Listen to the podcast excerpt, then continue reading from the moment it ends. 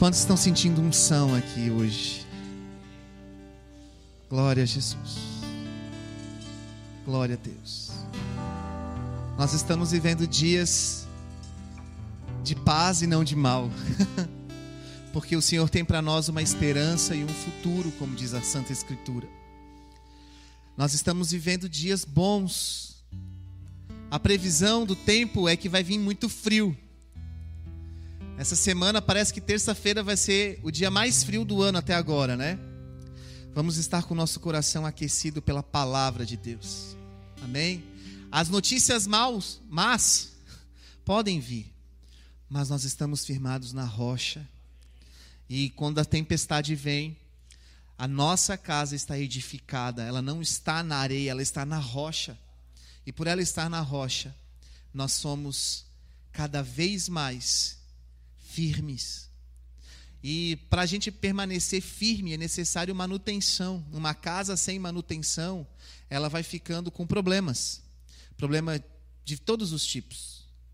Eu moro num apartamento que ele é relativamente antigo, mais ou menos da idade do pastor Adilson, assim. E precisa de manutenção. Ele não é uma casa nova. Uma casa nova, um apartamento novo, quando você entra, você fica maravilhado, tudo limpinho, tudo novinho, tudo branquinho, né? Assim, com aquela cara de novinho. Mas quando você entra num apartamento mais antigo, você já percebe alguma, alguns sinais dos tempos.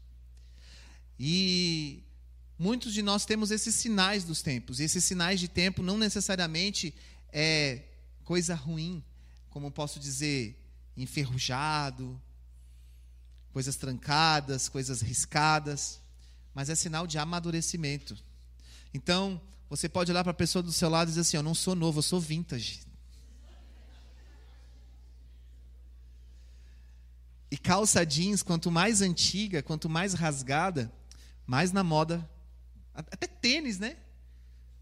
Essa semana Balenciaga lançou um tênis de 10 mil reais e você vai ver o modelo do tênis para você ver. Né? Bem novinho, bem limpinho, né? A gente não é antigo, a gente é vintage. E o Senhor quer fazer sobre nós. Alguém aqui assiste o HGTV, que é da Home and Garden TV, que mostra lá reformando casa, transformando vidas? Esse é o Senhor na nossa vida, né? Reformando casa, transformando vidas. A casa, quando ela não tem reforma, quando ela não tem cuidado, ela vai ficando com aspecto sujo, descuidado, abandonado. Mas uma casa reformada dá ânimo para quem habita nela. E hoje eu sei que o Senhor vai reformar aí algumas questões internas suas. Hoje eu mandei até uma mensagem no grupo de diáconos dizendo que hoje o Senhor vai conversar com alguns aqui de pai para filho. Porque muitas vezes a gente canta, né? Eu quero ser um lugar onde o Senhor gosta de estar. Eu quero ser a tua casa favorita. Então o dono da casa vai chegar hoje e vai dizer: precisa de uma reforma aqui, precisa de uma reforma ali. E a gente vai ver isso com o nosso temperamento e principalmente com o nosso comportamento. Cada vez mais nós estamos vivendo dias em que as pessoas querem ser muito aceitas pelos outros, mas essa questão de querer ser aceito pelos outros também se existe uma colocação de ser condenado pelos outros. E é a cultura do cancelamento. E infelizmente, nós estamos vivendo hoje níveis de pessoas jovens, muitas vezes, que estão cancelando ministérios, pastores, até mesmo a sua igreja local porque eles estão em casa, quietos, com as suas teologias, com seus pensadores, com seus teólogos, com seus vídeos de YouTube de pastores renomados, por assim dizer. E isso está matando uma geração. Na verdade, está matando a paixão por Jesus Cristo. Está aumentando um louvor ao ego. Isso é muito triste. Porque igreja ainda é relacionamento. Igreja ainda é, e sempre vai ser, pessoas. Convívio com pessoas. Estar com pessoas. Por mais para você que pensa diferente, difícil, isso, essa realidade, é a realidade. A igreja existe por pessoas, o ID existe para pessoas. Nós não podemos nos esquecer disso.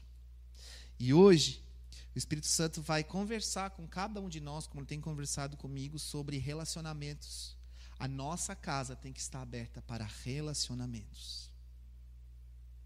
Mas cada vez mais, se você for ver o mercado imobiliário, as casas estão ficando cada vez menores. A vida está ficando cada vez mais individualista ou individualizada. Os espaços estão cada vez menos para o convívio social. E nós estamos saindo de uma pandemia onde as pessoas se acostumaram a estar isoladas, sozinhas e não querer estar com outros. Mas não querer estar com outros quebra um princípio bíblico de amar ao próximo, de estar com o próximo. Então, meu querido, minha querida, você que prefere não vir à igreja, não vir ao culto, porque não concorda com algumas pessoas, o Espírito Santo está querendo te dizer que ele não está de acordo com você. Porque a igreja, na raiz da palavra, ainda é reunião de pessoas. e é isso que a igreja é reunião de pessoas. E nós estamos aqui porque hoje nós vamos ouvir falar do Filho da Consolação. E é uma palavra que ela é grande. Então, eu já quero deixar bem claro que talvez eu não termine hoje, vai ter uma parte 2 ou uma parte 3, dependendo aí nos próximos dias como vai ser. Mas eu convido você a abrir a palavra em Atos capítulo 9, verso 22.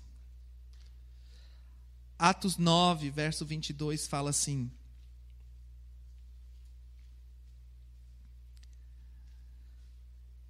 Todavia, Saulo se fortalecia cada vez mais e confundia os judeus que vivem em Damasco, demonstrando que Jesus é o Cristo.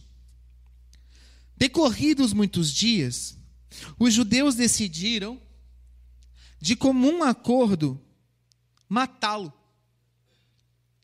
Mas Saulo ficou sabendo do plano deles. E aí, dia e noite, eles vigiavam as portas da cidade para encontrá-lo a fim de matá-lo. Mas os seus discípulos o levaram de noite e o fizeram descer num cesto através de uma abertura na muralha da própria cidade de Jerusalém. E quando chegou a Jerusalém, tentou reunir seus discípulos, mas todos estavam com medo dele, não acreditando que fosse realmente um discípulo. Então Barnabé o levou aos apóstolos e lhes contou como no caminho Saulo viu o Senhor que lhe falara e como em Damasco ele havia pregado corajosamente em nome de Jesus. Assim Saulo foi com eles e andava em liberdade então na cidade de Jerusalém, pregando corajosamente em nome do Senhor. Falava e discutia com os judeus de fala grega, mas estes também tentavam matá-lo. Sabendo disso, os irmãos levaram então para Cesareia e enviaram depois para Tarso. Bom, quem é esse Saulo? Saulo, ele era um homem religioso. Servia Roma. Provavelmente, quase 90% de chance que eu estou falando isso, ele era um homem que seguia as divindades ou aos deuses gregos, porque a crença dele vinha totalmente dos gregos. E ele era um fiel perseguidor dos cristãos da igreja. E ele, tarefa de casa, hein? Você descobrir como é que Saulo encontrou Jesus. Algumas pessoas aqui talvez não saibam que o apóstolo Paulo, antes de ter um encontro com Jesus, se chamava Saulo. E Saulo se tornou Paulo. Paulo no hebraico. E o que acontece? Paulo, que era uma pessoa terrível, horrível, que ninguém queria estar perto, ele tem um encontro com Jesus.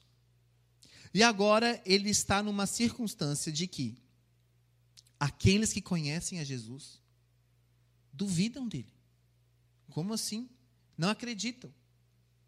Como que alguém que antes matava cristãos hoje está dizendo ser um cristão. Como que alguém perseguia, como que alguém que perseguia aqueles que eram seguidores de Jesus, hoje está vindo querendo entrar em Jerusalém para estar conosco e participar do culto, vamos supor, da igreja. Pastor, você está doido? Vai deixar um assassino entrar aqui e, e, e ficar conosco? Vocês entendem, compreendem? Se coloquem no lugar daqueles cristãos. E aí ele passa de perseguidor a ser perseguido também.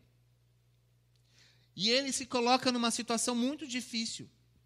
Porque ele passa a ser perseguido pelos romanos, porque ele trai os romanos quando ele encontra Jesus, ele larga a sua função de ser altamente fiel ao seu trabalho, como soldado, como fiel a Roma. Mas como ele muda de vida, ele também não tem uma, mais nenhum amigo, não tem mais ninguém. E aqueles pelo qual ele acha que ele agora pode dizer, olha, eu estou com vocês porque agora eu acredito no Jesus de vocês, no Deus de vocês, aqueles olham para ele e ficam com medo, eles não querem nem chegar perto. Tu está mentindo, tu está blefando, tu está querendo encontrar a gente para matar todo mundo junto. Tu quer uma carnificina. E em contrapartida também, os judeus não gostavam dele porque ele era serviço de Roma. Então ele estava totalmente uma pessoa perdida no mundo. Mas ele encontrou Jesus. E quando eu e você temos encontro com Cristo, parece que só existe a gente no mundo.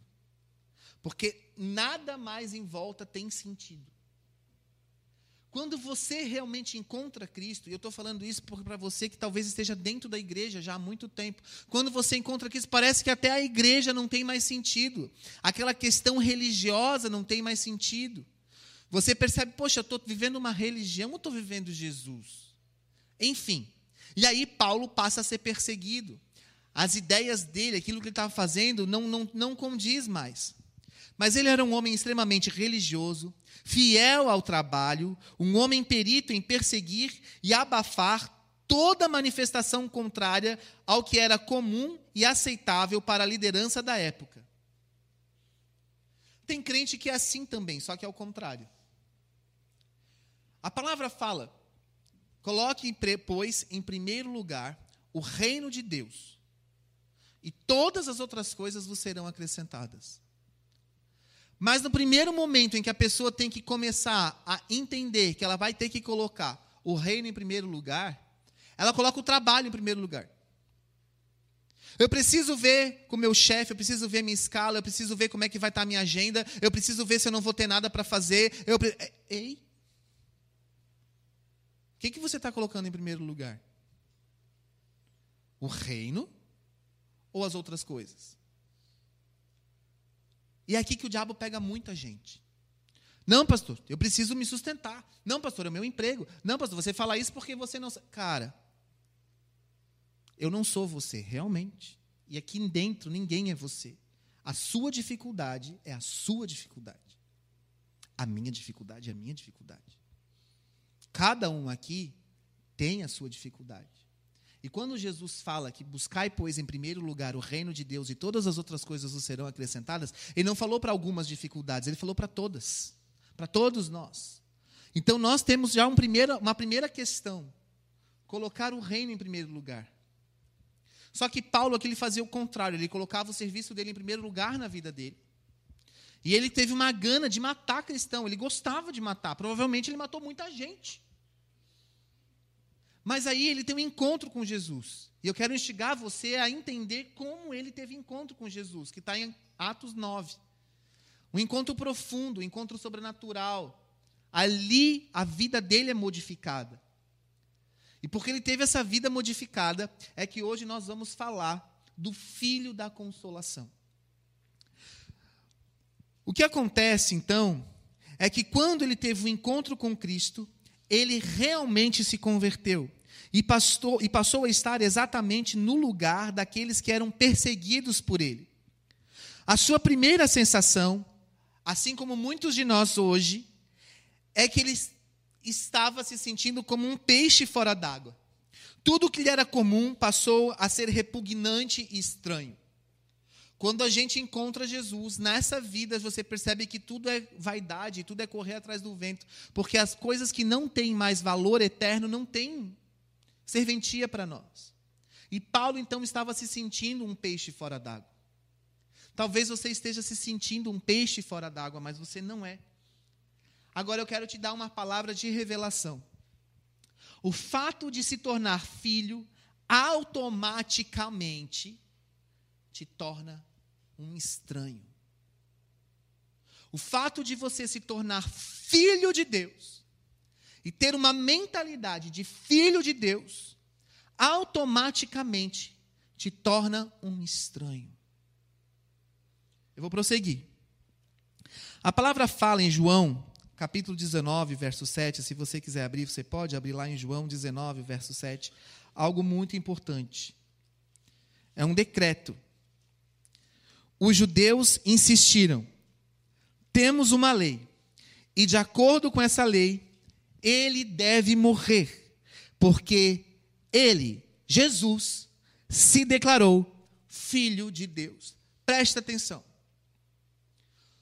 Todo aquele que se declara um filho de Deus, já existe uma conspiração espiritual de morte.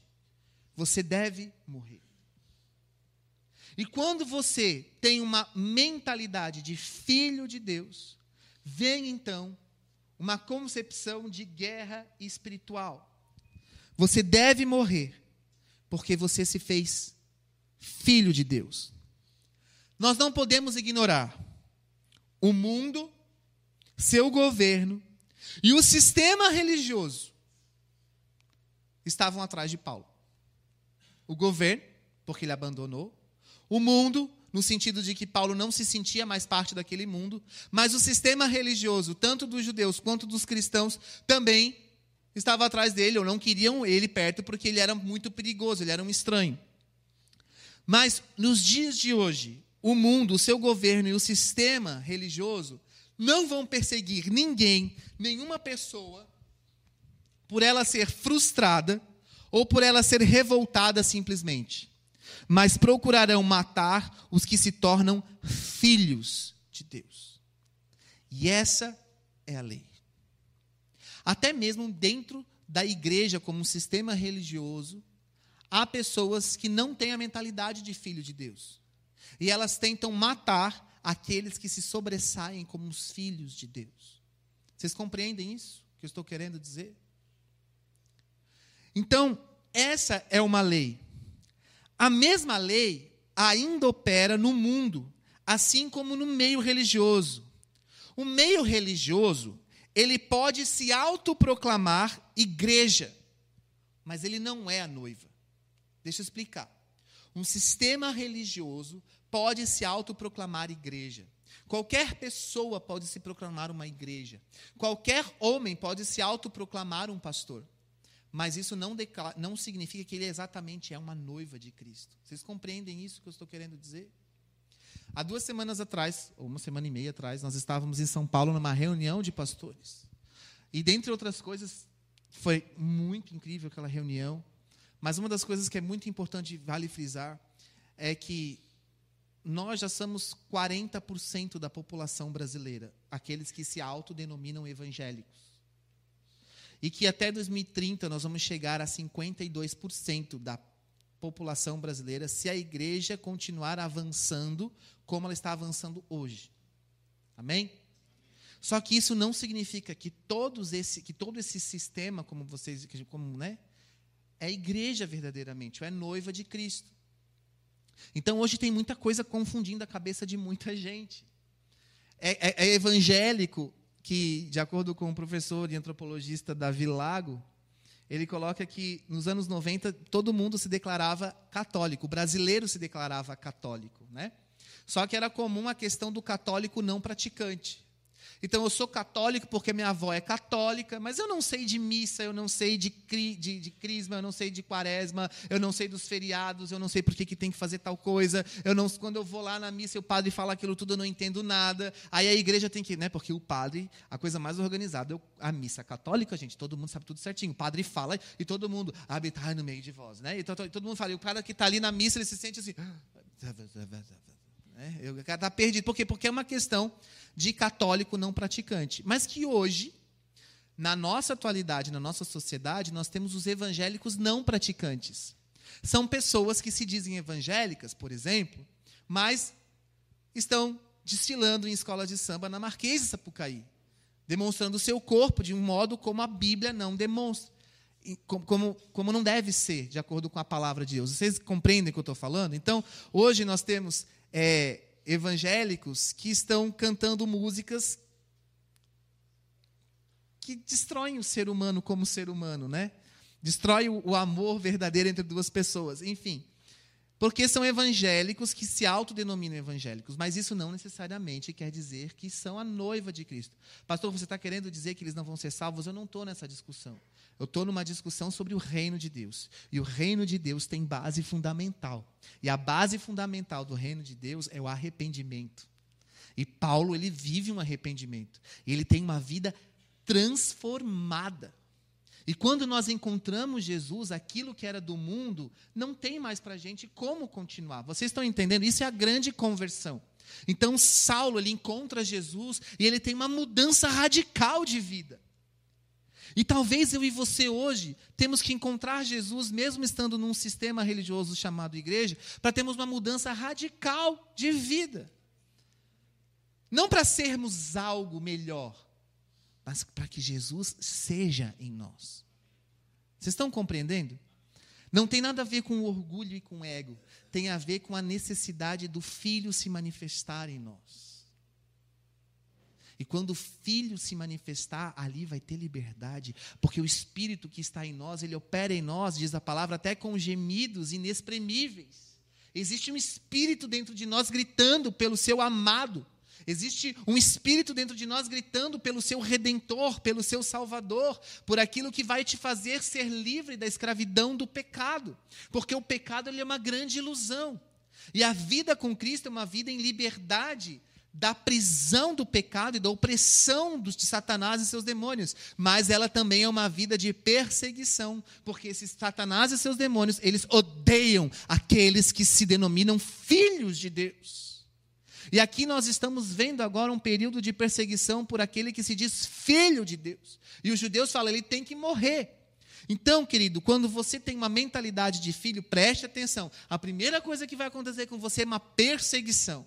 Pastor, eu não quero isso. Mas Jesus viveu isso. Esse é o nosso Deus e ele nos convida a tomar a nossa cruz e segui-lo. A negarmos a nós mesmos. E isso é o poder do Evangelho. Isso é a mensagem do Evangelho. Isso é o Evangelho de Jesus. A nossa vida não é aqui, a nossa vida é na eternidade. Só que esses valores estão cada vez mais, não nem valor, gente, isso é uma verdade. Estão cada vez mais sendo deturpados com mensagens de frases de efeito. Seja você a sua melhor versão, seja você e aquilo, você Irmãos, não tem, nada, não tem nada de ruim em você querer ser uma pessoa melhor, mas preste atenção: o Evangelho não foi feito para você ser uma pessoa melhor apenas, o Evangelho foi feito para a manifestação do reino de Deus. E aí, e aí é que está a grande diferença: você pode querer isso ou não querer isso, e tudo bem. Mas Saulo, ele quis, e ele teve uma mudança completa de mente, de vida e de atitude. Irmão, minha irmã, igreja que está nos acompanhando online, nós estamos vivendo desses dias de voltarmos a uma mudança de mente, de vida, de atitude. Porque Jesus não é religião. Jesus, ele é o elo intermediário, ele é o mediador, ele é o elo que liga, né? Que faz a ponte entre Deus e a humanidade. Então, querido, eu e você temos que ser como Jesus, temos que manifestar Jesus, temos que proclamar Jesus. E o jeito mais prático de a gente proclamar Jesus não é simplesmente falar, mas é agir, ter uma atitude de arrependimento para nós mesmos. A pastora Marcília esteve aqui na semana passada. Quantos foram tocados pelo Senhor? Teve três frases muito importantes que eu carrego comigo que ela ministrou. O amor é o que o amor faz. O amor também não é aquilo que você deixa de fazer. Eu falei certo? Não. O amor é aquilo que o amor faz. O amor é aquilo que você também deixa de fazer. Isso. O amor é o que o amor faz, e o amor é aquilo que você deixa de fazer também.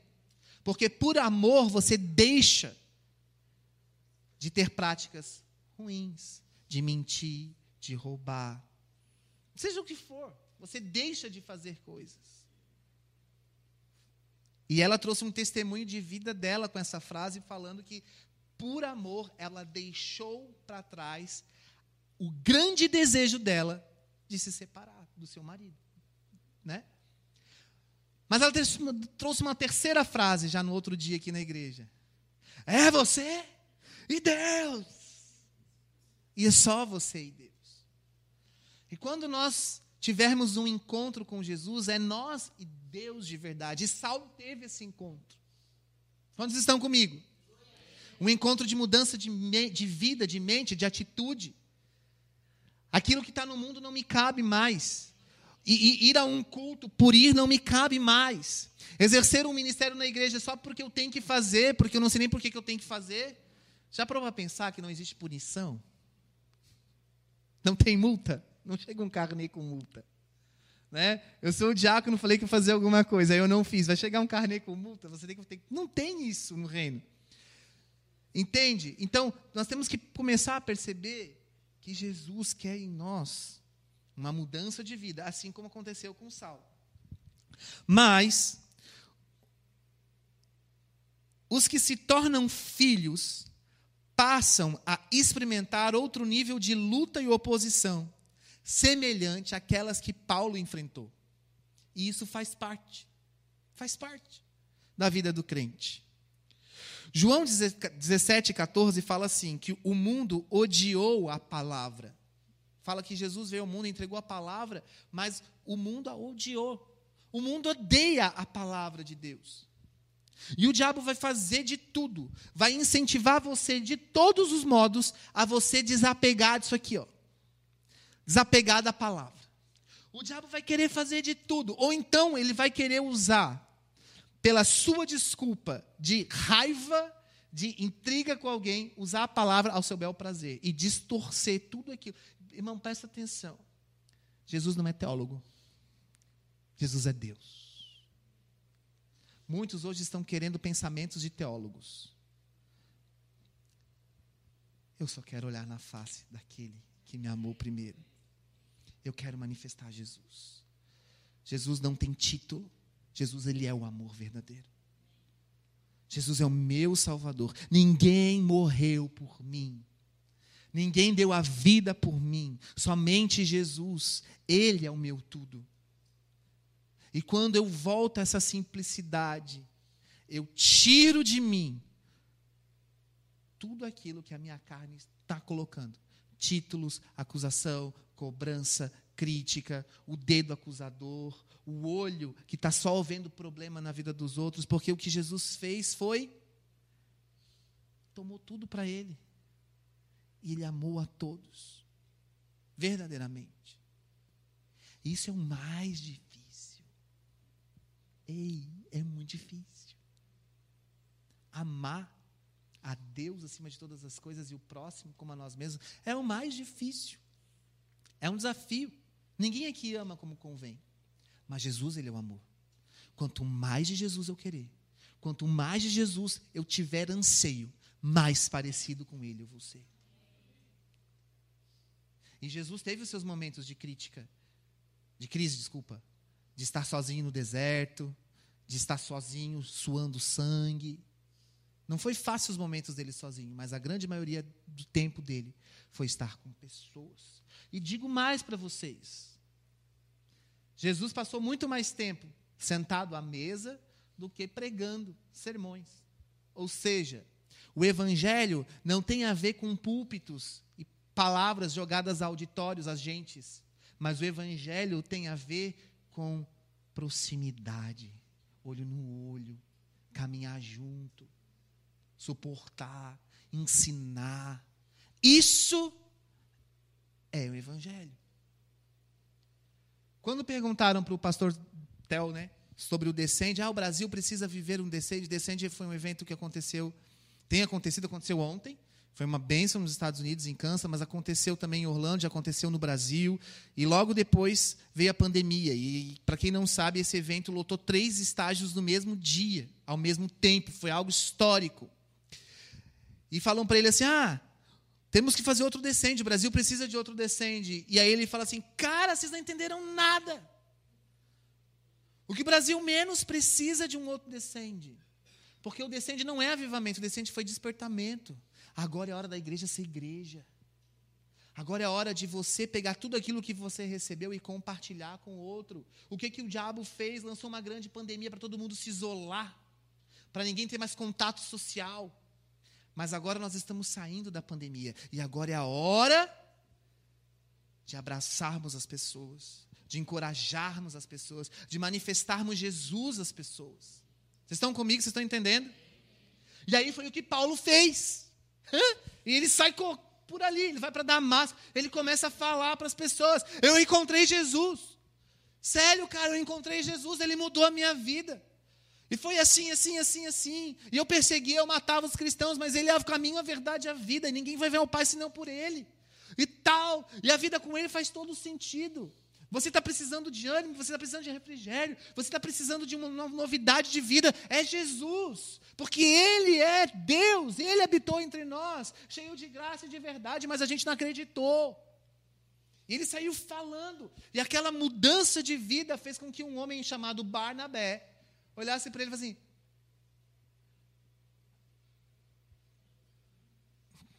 será? E já vou falar de Barnabé, mas vamos continuar.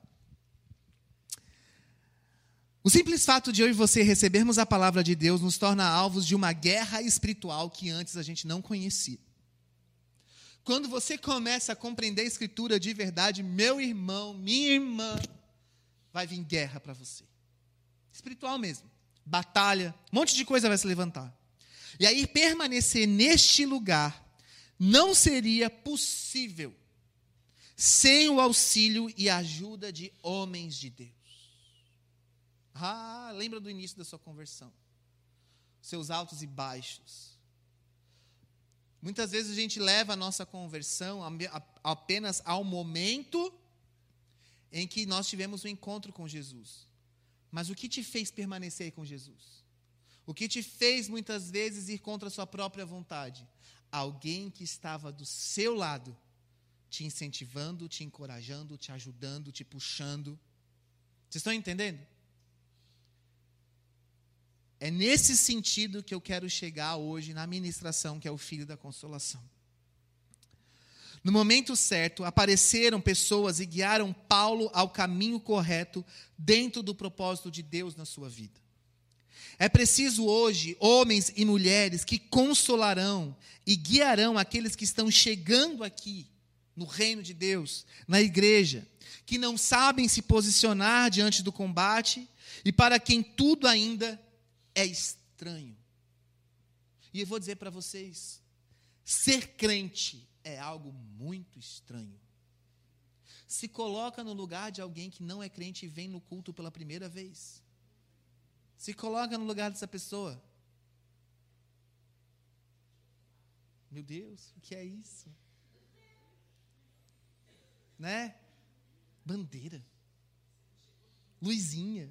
Né? Assim, se, tenta se colocar no lugar dessa pessoa. Ser crente é algo estranho. Nós somos estranhos. O, crente em Cristo Jesus, ele é estranho porque ele não é desse mundo, diz a palavra de Deus. Nós não somos mais desse mundo. Nós somos retirados para o eterno reino de Deus, algo que não vai ter fim. Temos que mudar nossa mentalidade de religiosos para filhos de Deus. Diga para a pessoa do seu lado: você é filho. Você não é religioso. Você é filho. Você não é apenas crente. Vocês estão falando com má vontade? Você não é apenas crente, meu irmão. Fala para a pessoa do seu lado aí. Isso, dá um chacoalhão. Glória a Deus. Assim como Paulo, depois da sua conversão de mudança de perseguidor para perseguido, muitos hoje se encontram no mesmo lugar, sentindo-se estranhos, não sabendo ao certo como proceder e com quem contar Tem gente na igreja, não na nossa igreja, só na nossa igreja, mas digo em várias igrejas, né, no reino de Deus, que eles têm um encontro com o Espírito Santo, que eles até parecem, meu Deus, parece que eu não pertenço mais a essa igreja, alguma coisa mudou em mim. Porque quando tem um encontro com Jesus, tudo muda. A pessoa se encontra assim, tipo, eu não sei com quem falar, eu não sei com quem contar, vão achar que eu estou maluco, vão achar que eu estou querendo ser pastor, que eu estou querendo ser gospel, seja o que for. Presta atenção. Nós precisamos de homens e mulheres que tragam as pessoas para integrar a vida da igreja. Pastor, eu não sei o que fazer. Você sabe, sim. Só que você não quer, porque isso não aparece. E aí que está. Nós precisamos hoje entender que o nosso Pai que nos vem em secreto, Ele nos recompensa. O que menos eu e você precisamos é de palco, é de visualização, é de sermos de, de, de seguidores no Instagram. Nós precisamos fazer seguidores de Cristo. Nós precisamos cada vez mais levar a igreja a Cristo, levar as pessoas a Cristo. Vocês estão entendendo? Isso é muito mais honroso. Nós precisamos compreender que, cara, nós temos que fazer o melhor para o Senhor. Nós temos que fazer o melhor para o Senhor. Mas Deus não vai olhar para você se você cantou mal, se você desafinou, se você fez um trabalho não muito bem feito. Deus olhar para o seu coração. O que importa para Deus é o nosso coração. Nós podemos ter uma aparência muito, muito, muito, muito perfeita. Mas como diz Ana Paula Valadão lá em 2001, por dentro estou vazio fedendo como um sepulcro caiado. Irmãos, nós podemos estar assim. Nós precisamos sair de uma vida de aparência para termos uma vida de essência. E aí, quando a gente tem uma vida de essência, as pessoas passam por nós e falam assim: ó, que cheiro é esse? Quem é essa pessoa? O que está acontecendo? Isso é Jesus dentro de nós. Vocês estão entendendo? Isso é Jesus. Então, nós temos que ter uma mentalidade de filhos, porque filho não precisa aparecer para o pai, já tem intimidade. Filho vai lá, acorda cedo, já vai para a cama do pai. Vocês estão entendendo? Não tem uma, uma, uma situação ali e tal. E hoje tem muita gente se autodenominando filho de Deus, mas não tem intimidade com Ele. De que adianta? De que adianta você ser instagramável diante de Deus, mas não ser amável pelo Senhor? Estão entendendo? Vamos lá. Precisamos urgentemente de homens que entendam sua responsabilidade de inserir e auxiliar esses novos membros a descobrirem seu papel dentro do corpo chamado igreja. E por que, que eu estou ministrando isso? Porque na semana passada você recebeu sementes. Quantos estavam aqui no culto semana passada? Você recebeu sementes.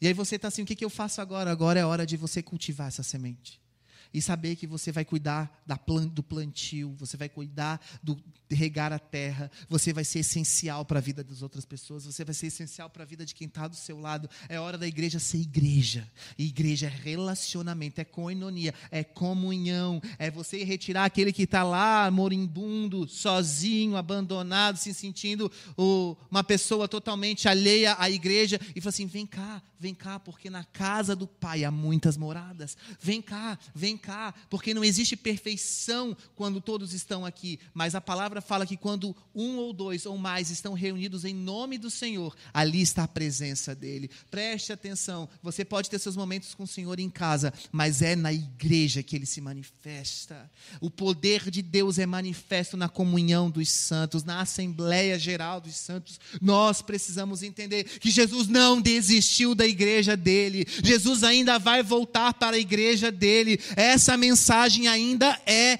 urgente e o arrependimento para a sua igreja ainda é necessário. E tudo bem, se eu e você estivermos bem. Agora, você e eu precisamos entender que nem tudo está bem conosco. E nós precisamos, então, aprender que um corpo não é formado apenas por aquilo que está externo, que está aparecendo. Olhem para o meu corpo. Não para minha barriguinha, por favor. O que é externo aqui? Minhas mãos, meus olhos.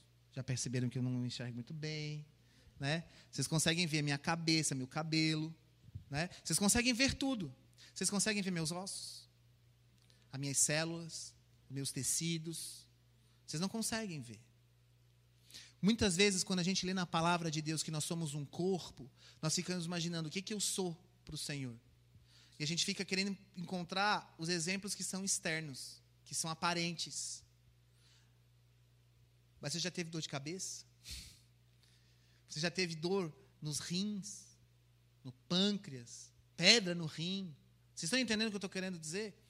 Tem coisas que não aparecem. E talvez Deus esteja dizendo para você hoje, meu filho, você é fundamental no corpo. E você acha que não aparece, mas quando você está mal, todo mundo está mal.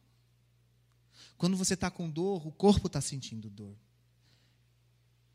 E qual que é a função, qual, qual é o órgão, qual é a parte do corpo, fica mais fácil, que sente a dor, que recebe a informação da dor? A cabeça. E quem é a cabeça do corpo? Aí Jesus está falando para você hoje, meu filho, eu sei que você não está bem, eu sou cabeça desse corpo. E eu estou sentindo a sua dor. E eu estou recebendo a sua dor. E eu quero te curar. Eu tenho um antídoto para você. Só que aí você fica olhando para o braço, que o braço não percebe que o intestino não está bem. Lógico, a função do braço não é perceber que o intestino não está bem. Vocês estão entendendo o que eu estou querendo dizer? Quem é o cabeça? Jesus Cristo é o cabeça. Ele se importa com você. Ele sente cada uma das suas necessidades aí, porque você é corpo com Ele. Você é um com Ele. Ele está te convidando a se integrar novamente a uma vida saudável no corpo. Mesmo você achando que esse corpo está cheio de vírus. O nosso Deus, ele é capaz de trazer saúde e de expulsar qualquer vírus que está no corpo. Qualquer espírito imundo, maligno que está no corpo. Vocês entendem? Porque ele tem poder para isso. Vamos continuar então. Precisamos de Barnabés. Sabe o que, que significa bar no hebraico? Filho. Por isso que Bartimeu significa filho de Timeu. Barjonas, filho de Jonas. E Barnabé? Brincadeira, é filho da consolação. Não é filho de Nabé. Barnabé significa filho da consolação. Um significado que aponta para o Espírito Santo, cujo papel é ser o consolador.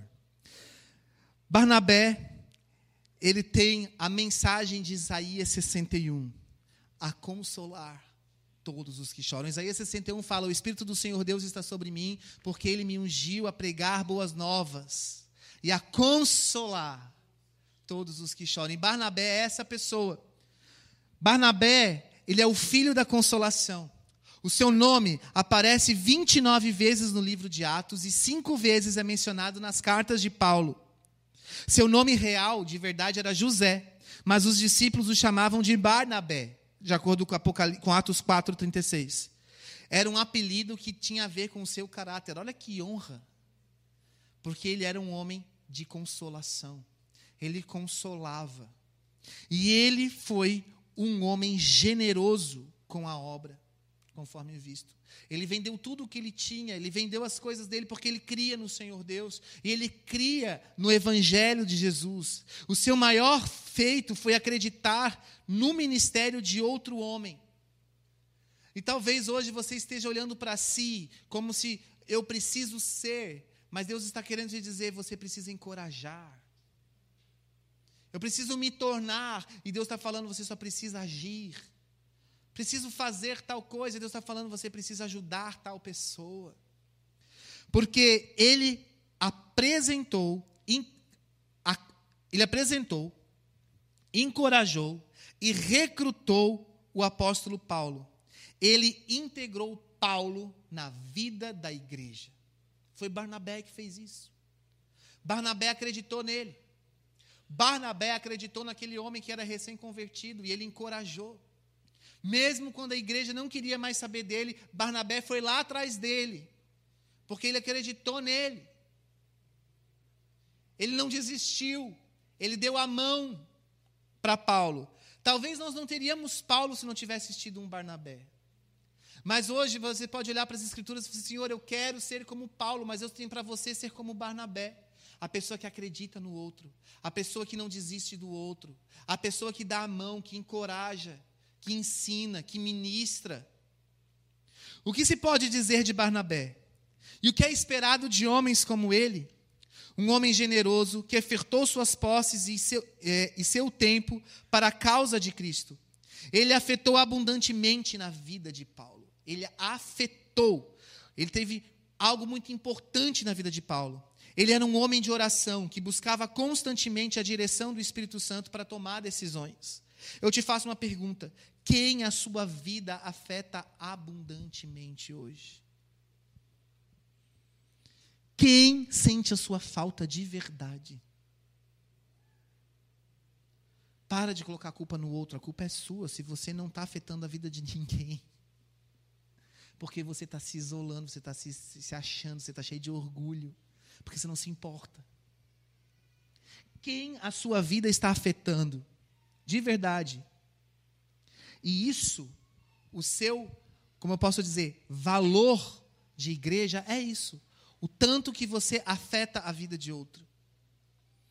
Às vezes, nós nem afetamos a vida dos nossos cônjuges. Às vezes, os nossos cônjuges não nos afetam. A vida deles não nos afetam de nada, de nenhum modo. Isso é muito triste. Isso é muito ruim. Quem você está afetando? E Barnabé ele afetou a vida de Paulo. E Paulo foi o que foi porque teve um Barnabé que esteve com ele. Barnabé era o tipo de amigo encorajador, sempre disposto a dar uma segunda chance a quem precisava. Ele enxergava o potencial nas pessoas e desejava recrutá-las. Talvez não conheceríamos Saulo se Barnabé não, estivesse, não tivesse acreditado nele. Saulo era um homem indigno de confiança. Ele era um homem perigoso. Ele era uma ameaça. Mas preste atenção: Feliz é a igreja que tem homens como Barnabé, que olham para alguém e veem naquela pessoa um potencial e não veem aquela pessoa no estado que ela está hoje. E isso é muito difícil. Muitos ministérios surgem por causa de homens assim. Quantos aqui já experimentaram o contato ou o auxílio de pessoas como Barnabé? Você consegue encontrar um Barnabé na sua vida? Você consegue se lembrar de um Barnabé na sua vida? Talvez o Barnabé da sua vida esteja aqui hoje. Alguém que te encorajou, que te encoraja ainda, que não te faz desistir, que te funciona, que te faz querer ser mais próximo do Senhor, que te, que te fez permanecer na fé em Cristo, ou que ainda faz. Pastor, eu gostaria de ser assim também. Deus está aqui porque Ele pode, Ele é mais forte que essa chuva que cai. E Ele pode te fazer ser uma pessoa que afeta a vida do seu próximo, que afeta a sua vida com a presença dEle. Quando ele chegou, viu a graça de Deus e se alegrou e exortou. Em grego, graça significa nabeava, né? Na verdade não, é exortar significa encorajar, a palavra é nabeava. Há uma diferença, para terminar, entre os cobradores e os encorajadores. Os cobradores, eles se acham melhor que os outros. Então, para se achar melhor do que os outros, ele vai estar tá sempre cobrando do outro alguma coisa. E aí, quando ele é confrontado pelo Espírito Santo sobre por que, que você está do jeito que está, ele coloca para o outro a culpa. O motivo da vida dele é o outro. A razão da desculpa dele é sempre o outro. Mas o encorajador, ele acredita nas pessoas. Ele dá confiança. E confia de verdade. Ele não se faz de tolo. Mas ele delega, acredita e confia. Sabe? Deus ele é perfeito. Ele é perfeito. Ele não precisa de você para fazer uma obra perfeita. Assim como você que é pai e mãe, sabe muito bem que você sabe dobrar uma roupa muito bem dobrado. Você sabe lavar uma louça muito bem lavada, mas por amor ao seu filho, você ensina ele a fazer. E quando ele faz, ele faz do jeito dele, não é do seu jeito. Jesus está querendo te dizer hoje que não é do seu jeito, é do jeito dele. Porque se ele quisesse algo perfeito, ele já teria fazendo. Mas ele delegou o reino a cada um de nós. Vocês estão entendendo o, o, a mensagem? E Barnabé, ele encorajou, ele não cobrou. Essa é a grande diferença. Outra diferença: os cobradores têm dificuldade de observar os valores e extraí-los. Sabe, se eu perguntar para você agora, não responde, responde só para você. Qual é o maior valor do seu cônjuge? Você consegue em menos de um segundo já dizer? O que, que você admira no seu cônjuge? Um segundo. Cara, se você está demorando um tempo para pensar, precisamos conversar. Quer dizer, você e o seu cônjuge. Não tem nada a ver com isso. nada a ver com isso. Sabe? O encorajador é aquele que vê valor na pessoa. Mas o cobrador, ele tem dificuldade de observar, de observar valor e de extrair dali algum tipo de qualidade. Os encorajadores não somente observam os valores, mas trazem à existência aquilo que eles eram, que antes era desapercebido. Para os filhos da consolação, não há problemas com seus discípulos crescerem e realizarem obras maiores do que as suas. Para os filhos da consolação, não existe problema de uma pessoa vir para a igreja e a pessoa se levantar mais aos olhos dos outros do que, as, do que ele mesmo. Vamos supor, a Jennifer é como uma filha da consolação. E ela está trazendo a Gabi. Ela não tem nenhum problema da Gabi aparecer mais para os outros, porque a Gabi ela é mais extrovertida, a Gabi é mais divertida, a Gabi ela é mais comunicativa. Ela... Não tem problema. A Jennifer sabe que ela pegou na mão dela e estava, estava lá quando ela mais precisou, e ela fez isso por amor ao Senhor e por amor a Gabi. Vocês estão entendendo? Mas hoje que a gente vê uma competição dentro da igreja, dentro do reino, pessoas que não querem deixar o outro crescer, não, sabe? O fulano, o ciclano. Irmãos, nós somos todos um corpo. E todo corpo